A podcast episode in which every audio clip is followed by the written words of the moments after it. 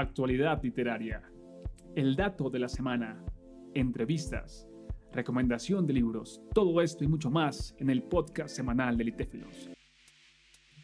Buenas noches a todas las personas que están pendientes de este podcast en el que estamos compartiendo con autores, con autoras de los ebooks publicados en Litéfilos. En esta ocasión tenemos a María Camila que nos acompaña esta noche. María Camila, ¿cómo estás? Muy bien, ¿y tú cómo estás? ¿Cómo están?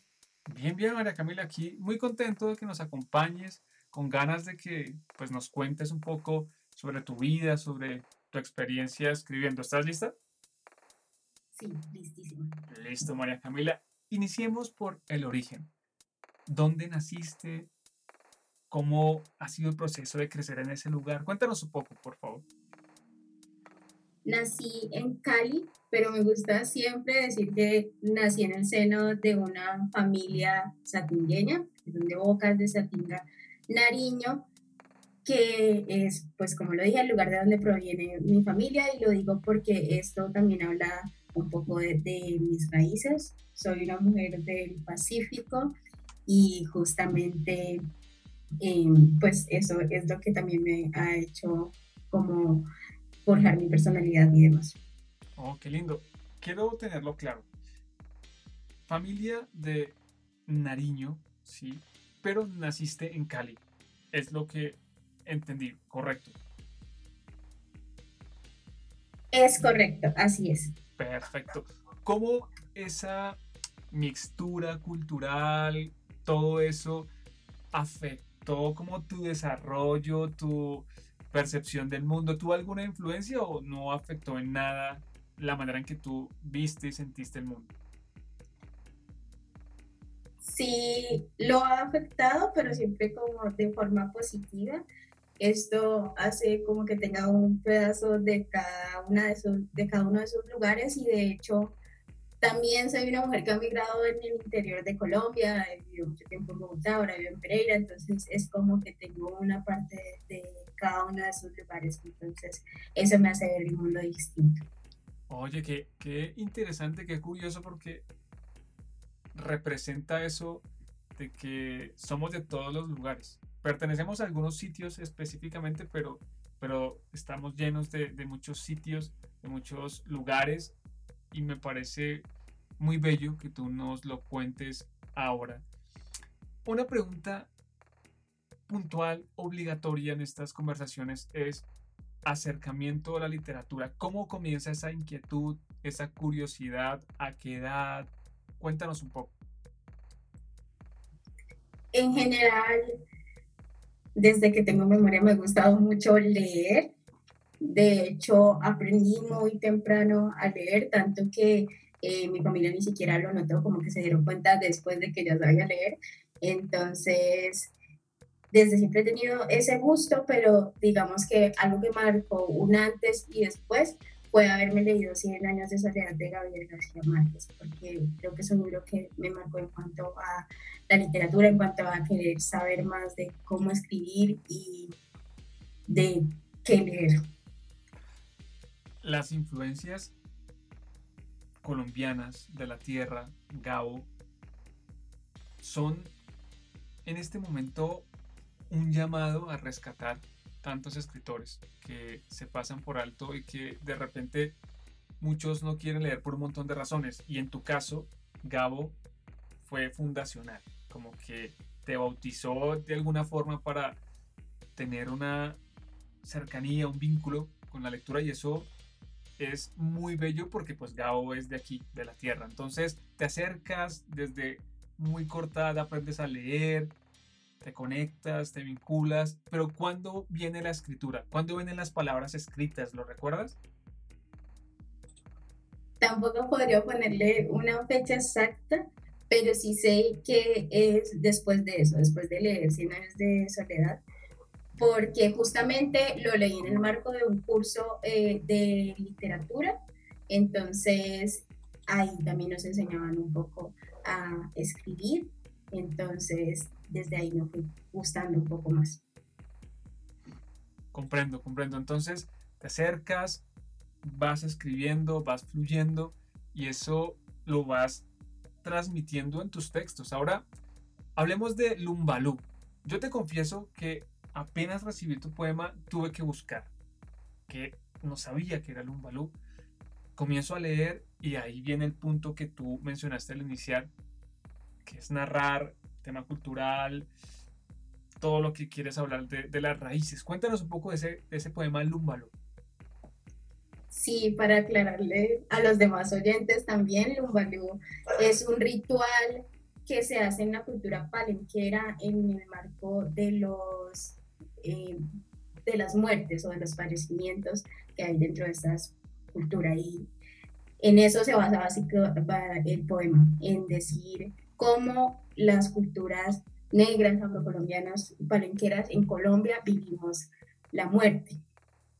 De hecho, como le decía, Gabriel García Márquez es un escritor colombiano que marcó mi antes y después y de ahí en adelante lo que me han inspirado son mujeres negras también colombianas como Alba Nelina, Mari Grueso, Edna Liliana Valencia, que son todas escritoras colombianas, poetas. Qué importante que los poemas no solo nos remitan a imágenes, a sitios a veces metafísicos como espirituales, sino que nos conecten con nuestras raíces. Y desde el primer momento, en la primera línea de tu poema, hay un sacudón. Las justicias desde siempre. ¿Crees tú que la poesía tiene vigencia todavía para manifestar esas injusticias? Yo lo veo desde la primera línea. ¿Y quieres tú seguir transmitiendo eso en la poesía? ¿Deseas generar una conciencia? ¿Qué deseas tú a través de la poesía? deseo primero poder expresarme yo misma, como que siento que también el, acto de escribir es un, auto, un acto terapéutico, de hecho de eso he aprendido también en mis sesiones de terapia psicológica. Y entonces primero es eso, como algo más egoísta de poner el, mi beneficio, pero segundo es también que las personas puedan quedarse con algún aprendizaje después de haber leído esto y que puedan notar esta injusticia de la que hablo alrededor de, del texto, pero también cómo hemos hecho desde estos pueblos negros, que en Colombia han sido los más, de los más afectados, eh, para poder sobrellevar esto.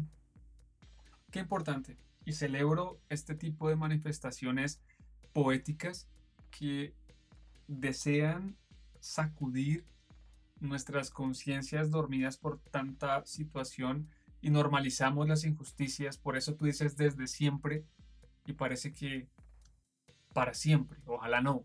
Y celebro tu poesía que nos convoque a reflexionar sobre este punto. Ahora, haces parte del ebook La muerte que está en proceso en este momento eh, de edición, de desarrollo. Cuéntanos ¿Qué tal la experiencia de ser parte del ebook? ¿Cómo lo recibiste? ¿Cómo te has sentido? En primer lugar, tenía mucha duda en participar y más con una propuesta como esta, porque, como lo digo, es poner la muerte desde un enfoque de un poco celebración, ¿no? Y es conflictivo porque, por ejemplo, yo leía los comentarios como este tema es algo muy misterioso, algo muy oscuro y como yo lo pintaba era más, un poco más alegre, ¿no? Entonces, por eso tenía un poco de temor, como de indecisión de si participar o no, pero bueno, al final me lancé y pues quedé muy contenta cuando recibí el correo donde habían seleccionado mi poema y otros más. Entonces, pues hasta ahora ha sido una experiencia muy gratificante y, espero que lo siga siendo hasta la publicación del y lo demás que viene.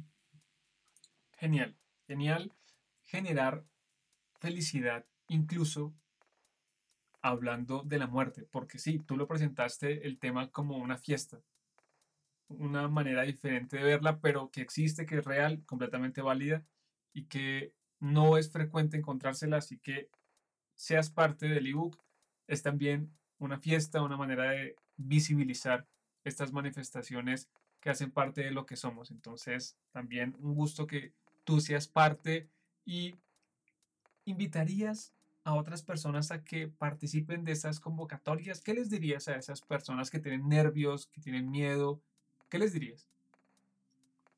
Claro que los invitaría, les diría que vale la pena intentarlo, que es un paso para que puedan tener más visibilidad en eso que están haciendo, que también merecen ser escuchados, merecen ser leídos y por eso deberían también participar en las próximas convocatorias que haya para otros eventos. Bueno, pues con esta invitación, con esta motivación que nos deja María Camila, pues despedimos este podcast por esta ocasión hablando con la autora de Lumbalú, un poema que podrán leer junto a otros en el próximo ebook sobre la muerte que estará disponible en breve. María Camila, muchas gracias por ser parte de este espacio. Gracias a ustedes por haberme acogido y gracias a los que van a leer seguramente el. También un abrazo muy grande, es con mucho gusto. Gracias por ser parte de la comunidad, cuídate mucho y estamos súper pendientes para lo que viene.